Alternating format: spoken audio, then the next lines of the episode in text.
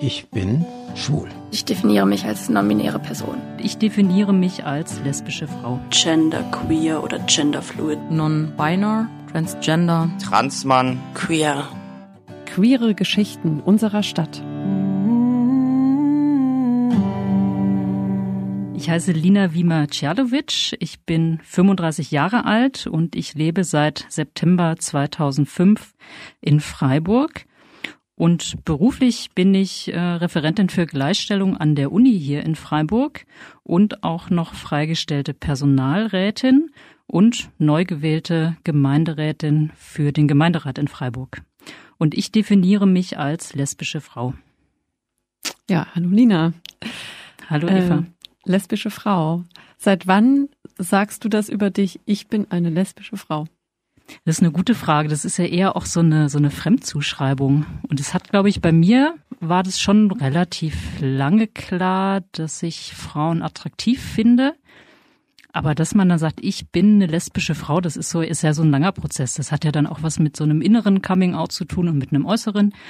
Und ähm, dass das bei mir so ist, war schon relativ lange klar, wahrscheinlich so mit 15. Dann hat es so drei, vier Jahre gedauert, dieser Prozess. Ähm, ich laufe jetzt aber auch nicht durch die Stadt und sage, ich bin eine Lesbe. Das mache ich auch nicht, merke ich. Oder ich habe auch in Vorbereitung dieses Interviews überlegt, wie ich denn damit eigentlich umgehe. Und das ist bei mir tatsächlich nicht so, dass ich das jedem gleich erzähle, aber es ist natürlich ein Teil von mir, der auch total gut ist. Und wie hast du es dann damals, als es für dich intern klar war, ähm, wie hast du es dann nach außen kommuniziert und wem? Das war ganz lustig. Also ich habe das schon länger gedacht und war aber auch, als ich so Jugendliche war, so mit so 12, 13, 14, eher so in mich gekehrt. Damit ging es mir auch ganz gut. Ähm, und äh, habe dann tatsächlich irgendwo in der Bravo, also in dieser Jugendzeitschrift, war ein Hinweis, dass es vor allem in Großstädten schwul-lesbische Jugendgruppen gibt. Und das war so ein ganz, ganz kleiner Ausschnitt. Und das hat mich total äh, fasziniert, dass es das gibt. Und ich habe mich davon total angesprochen gefühlt. Gar nicht mal unbedingt damals schon in dem Bewusstsein, dass mir das ähm, dass das das Richtige für mich ist, aber irgendwie habe ich das nicht mehr losbekommen, habe diesen Ausschnitt auch aufgehoben und habe dann äh, zu Hause im Internet geguckt, was es denn in Berlin, aus der Stadt, aus der ich komme, was es da für Angebote gibt. Und das ist natürlich in Berlin super, weil das äh, so um die 2000er, 2005 äh, schon viele Angebote gab für Jugendliche und junge Erwachsene. Und ich habe mich dann getraut, da einfach mal zu einer äh, jungen lesbischen Gruppe zu gehen, die auch pädagogisch betreut wurden. Und das war total toll. Das hat mir total geholfen. Gut, aber du bist ja dann äh, aus Berlin in, in die Provinz gegangen, nach Freiburg. War das dann nochmal ein Abstieg oder hattest du da auch irgendwie Sorgen, dass es diesbezüglich vielleicht auch nochmal schwieriger werden könnte? Nee, eher im Gegenteil, weil ich hatte totales Glück, als ich hier eine, äh, ein WG-Zimmer gesucht habe, bin ich, als ich das in Berlin hier äh, in Freiburg gesucht habe, über eine äh, Anzeige gestolpert, dass es in Freiburg eine schwul-lesbische WG gibt, die genau zu dem Zeitpunkt, wo ich in Freiburg ein Zimmer gesucht habe, ein Zimmer frei hatte. Und äh, ich habe dieses Zimmer gekriegt. Das ist auch mitten in der in der Innenstadt gewesen. Und da habe ich mein ganzes äh, quasi äh, Studentinnenleben drin gewohnt. Und diese WG war total wichtig, weil man sich da irgendwie überhaupt nicht erklären muss. Und alle Leute, die man mitgebracht hat in diese Wohnung, denen musste man auch überhaupt nichts erklären, weil das war so klar. Da hingen überall Regenbogenfahnen rum. Ähm, und alle, alle Leute, die in dieser WG gewohnt haben, waren auch entweder schwul oder lesbisch. Und das war einfach, das war dann für, ich glaube, fast acht Jahre mein, mein Zuhause in Freiburg. Das heißt, du wurdest dann auch wunderbar direkt eingeführt in die bescheidene familiäre Szene in Freiburg. Das war dann bestimmt sehr hilfreich. Das war total gut, weil man selber gar nicht so aktiv werden musste, sondern das war dann einfach der Alltag und das also quasi auch die Normalität äh, in Freiburg, als ich hierher gezogen bin. Und ich habe das auch überhaupt nicht als Abstieg empfunden, weil viele Leute haben mich gefragt, boah, du kommst ja aus Berlin, vermisst du das nicht? Und ich so, nee, Freiburg ist äh, so groß wie ein Berliner Stadtteil und wenn du in Berlin wohnst, verlässt du ja den Stadtteil auch nur, wenn es sein muss, zum Arbeiten zum Beispiel. Und ähm, die Wege in Berlin habe ich immer als sehr anstrengend empfunden und als sehr lang. Das Einzige, was ich in Freiburg tatsächlich vermisse, ist so S-Bahn und U-Bahn fahren und diesen Geruch. Ähm, aber äh, von der Größe ist Freiburg super. Die Szene in Freiburg ist natürlich viel kleiner, aber die habe ich, wenn ich ehrlich bin, in Berlin auch ähm, mit 18, 19 Jahren gar nicht so in Anspruch genommen. Äh, ich bin jetzt auch nicht so die Partymaus. Und äh, wenn man jetzt nicht so einen großen Anspruch an ein äh, sehr vielfältiges Nachtleben legt, ist Freiburg ganz okay. Wenn du jetzt noch in Berlin bist, ab und zu suchst du dann die Szene trotzdem auf? Ich war schon länger nicht mehr in Berlin Party machen. Szene ist ja auch nicht nur Party, oder? Szene ist nicht nur Party. Ja, ich besuche dann meine Eltern und meine Schwester mit Kind. Ähm, nehme so ein paar kulturelle Sachen irgendwie äh, wahr. Aber ich bin nicht so oft in Berlin, dass ich das jetzt gut beantworten könnte. Du hast eben gesagt, das war dann deine Normalität und das ist ganz spannend. Also die Frage, was ist überhaupt normal? Ne? Ähm, ja, was ist für dich eine Normalität und ähm, verbindest du damit eher was Positives oder was Negatives? Interessante Frage und eine schwierige Frage, weil Normalität ist ja, das kann man jetzt sehr akademisch beantworten, muss man aber auch gar nicht. Für mich ist Normalität was, was, was ich jeden Tag im Alltag habe, ohne das zu hinterfragen. Und dann aber auch gleichzeitig das Bewusstsein, dass Normalität für jeden und jede was ganz Unterschiedliches ist. Ähm, und ah, ich finde das eine ganz schwierige Frage, gerade auch in Bezug auf die sexuelle Orientierung. Und was ich merke, also im, im Privaten ist das eigentlich so gut wie nie ein Thema und da muss ich mich auch eigentlich nicht erklären. Ähm, ich merke das aber im Arbeitsleben, aber mittlerweile eher positiv, weil ganz viele Leute jetzt in meinem äh, Arbeitsumfeld ähm, ganz selbstverständlich von ihren heterosexuellen Partnerschaften erzählen, die aber als solche gar nicht benannt werden. Ähm, und ich ertappe mich fast täglich dabei zu überlegen, sage ich jetzt, äh, dass ich eine lesbische Frau bin oder wie bringe ich das unter? Ähm, ich glaube, das ist auch was, eine Erfahrung, die haben eigentlich fast alle schwul, lesbisch, queeren Menschen diese Frage, wie sie es denn irgendwie thematisieren, dass sie von einer tatsächlich heterosexuellen Normalität abweichen. Und mir fällt es aber mittlerweile total leicht zu sagen, weil ich kann dann einfach sagen, meine Frau und ich. Und das ist viel leichter als zu sagen, meine Freundin und ich, weil die die Heten verstehen das ja oft nicht, wenn man sagt, oh, meine Freundin und ich, wir waren am Wochenende, weiß ich nicht, am Opfinger Baggersee und die denken sich überhaupt nichts dabei. Wenn ich jetzt aber sage, oh, meine Frau und ich, wir waren irgendwie am Opfinger Baggersee, dann ist das total klar gesetzt und da bin ich total dankbar, dass ich das so sagen kann. Genau, das heißt, du hast deine Lebensgefährtin vor ein paar Jahren geheiratet. Ich habe ich, ich hab mich mit ihr verpartnert. Genau, Entschuldigung, verpartnert. Genau. und deswegen kannst du jetzt sagen, meine Frau. Aber die Ehe gilt ja auch gemeinhin als was, ich will jetzt nicht sagen spießig, aber eben als so das Normale und das Heteronormative und so das der Standard nach wie vor für eine feste Beziehung. Also das ist ja insofern auch Normalität, oder? Ja, und dann ist ja auch diese Frage, gleicht man sich dann damit an oder versucht man ähm, mit diesem Ehekonstrukt irgendwie was zu verändern als quasi jetzt lesbisches Paar in diesem System der der Ehe oder der der Partnerschaft. Ähm, und dann denke ich mir auch, warum soll man eigentlich die Vorteile, die das hat, auch finanziell, das hat es ja, das ist ja auch eine zu Recht eine, eine Kritik daran. Warum soll man die aber, solange es das gibt, nicht auch nutzen? Ähm, das ist so der eine Aspekt. Und man kann ja auch ein System von innen heraus verändern. Das ist ja auch eine politische Frage. Und deswegen finde ich das total gut. Ähm, und äh, gleichzeitig bleibt natürlich aber die Kritik am Ehesystem und am Ehegattensplitting, äh, die bleibt ja und die ist auch total wichtig. Aber heißt es, es war für euch auch ein politischer Akt zu heiraten? Das war auch ein politischer Akt. Ja, auch. Vielleicht für mich mehr als für meine Frau. Müsste ich sie mal fragen. Ähm, aber man kann ja auch aus so einer, aus so einer Hochzeit, nenne ich das mal, auch wenn es real eine Verpartnerungsfeier war, ähm, das war einfach so schön. Also das habe ich mir auch gar nicht so schön vorgestellt. Ähm, weil zu einer Hochzeit kommen ja, lädt man ja noch mal ganz anders ein. Wenn, wenn ich jetzt einen runden Geburtstag habe, dann mache ich den vielleicht auch groß, lade aber vielleicht nicht meine Oma ein oder meine Tante, die extra anreisen müssten. Aber bei einer Hochzeit macht man das. Und auf der Hochzeit waren, ich weiß nicht, 100, 120 Leute.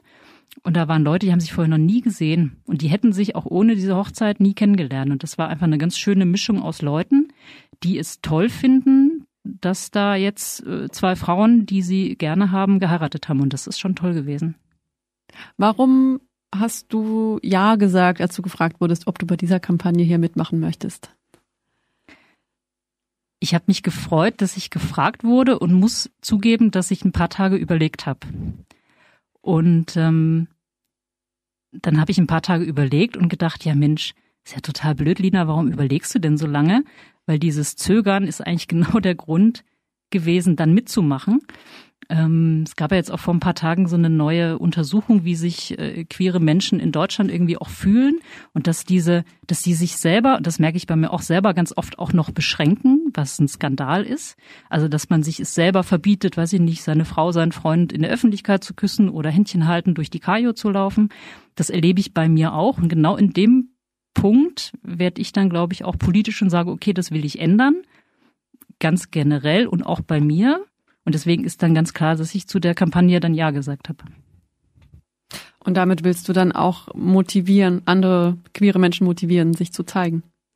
Ja, weil ich, also dieses Thema Vorbilder haben und Vorbilder suchen ist, glaube ich, nach wie vor aktuell, gerade für, ähm, für Jugendliche, weil ja auch die, die Selbstmordrate ist ja immer noch hoch bei Jugendlichen, die äh, glauben, dass sie nicht hetero sind.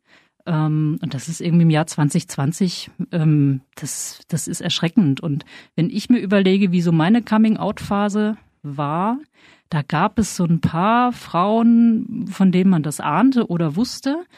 Aber es war damals auch noch ganz anders, ungefähr 20 Jahre her. Ähm, und dann ist es, glaube ich, manchmal wirklich gut, wenn Jugendliche oder auch Erwachsene, die sich mit dem Thema beschäftigen, nochmal so eine Person haben, die sie, mit der sie sich vielleicht identifizieren können. Und jetzt auch durch mein politisches Amt ist mir schon klar, dass ich auch eine Verantwortung habe und, wenn ich das möchte, auch eine Vorbildfunktion ausfüllen kann. Inwiefern fließt denn deine, dein Privatleben, deine Orientierung in dieses politische Amt als Gemeinderätin mit ein? Mm, auf der einen Seite gar nicht und gleichzeitig auch jeden Tag. Das ist ja so eine Frage, die kann man gar nicht so beantworten, wie das Persönliche in den Alltag so integriert wird oder auch ins Berufliche. Ähm, was ich praktisch versuche, dass ich das Wissen, was ich um Feminismus habe oder um Gleichberechtigung, um Chancengleichheit, dass das in tatsächlich in jeder Ausschusssitzung irgendwie bei mir präsent ist. Also dass ich mich frage, ähm, an, bei, bei welchen Themen in Freiburg ist das Thema Gleichberechtigung oder Homo- und Transphobie, ist das noch ein Thema und was kann ich als Gemeinderätin dagegen machen? Und das habe ich immer im Hinterkopf. Das klappt natürlich jetzt im Bauausschuss, in dem ich sitze, auch nicht in jeder Sitzung, na klar, aber ich weiß zumindestens, dass beim Thema Stadtplanung äh, dass Städte in der Regel von Männern geplant werden und die Sicht von Frauen da eher marginalisiert ist. Und das versuche ich schon mitzudenken und im besten Fall kann man dann auch äh, Sachen konkret verbessern.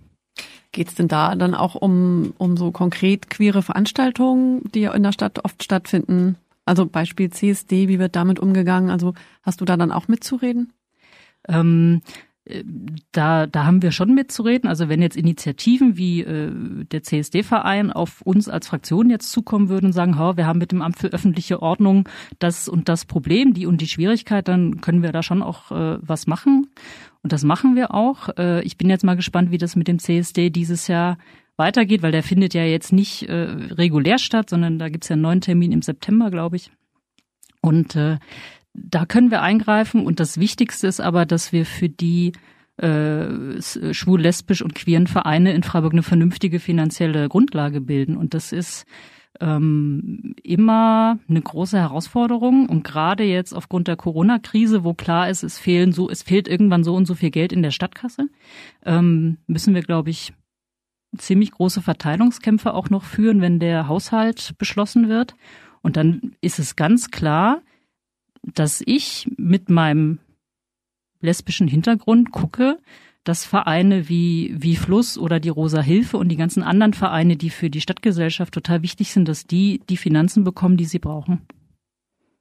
Ja, und es war ja auch ein queeres Zentrum in Planung. Ich habe davon jetzt schon eine Weile nichts mehr gehört, aber ich gehe fest davon aus, dass es die Initiative noch gibt.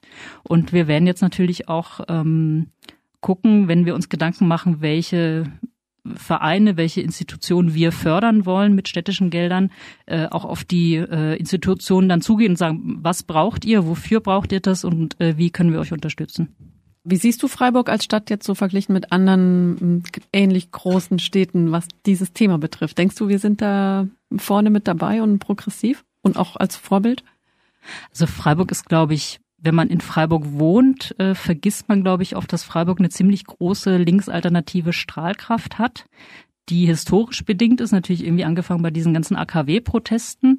Ähm, aber Freiburg hat ein freies Radio, in dem wir jetzt auch hier gerade dieses Interview führen. Das ist nicht selbstverständlich. Das haben viele andere Städte nicht oder auch nie gehabt.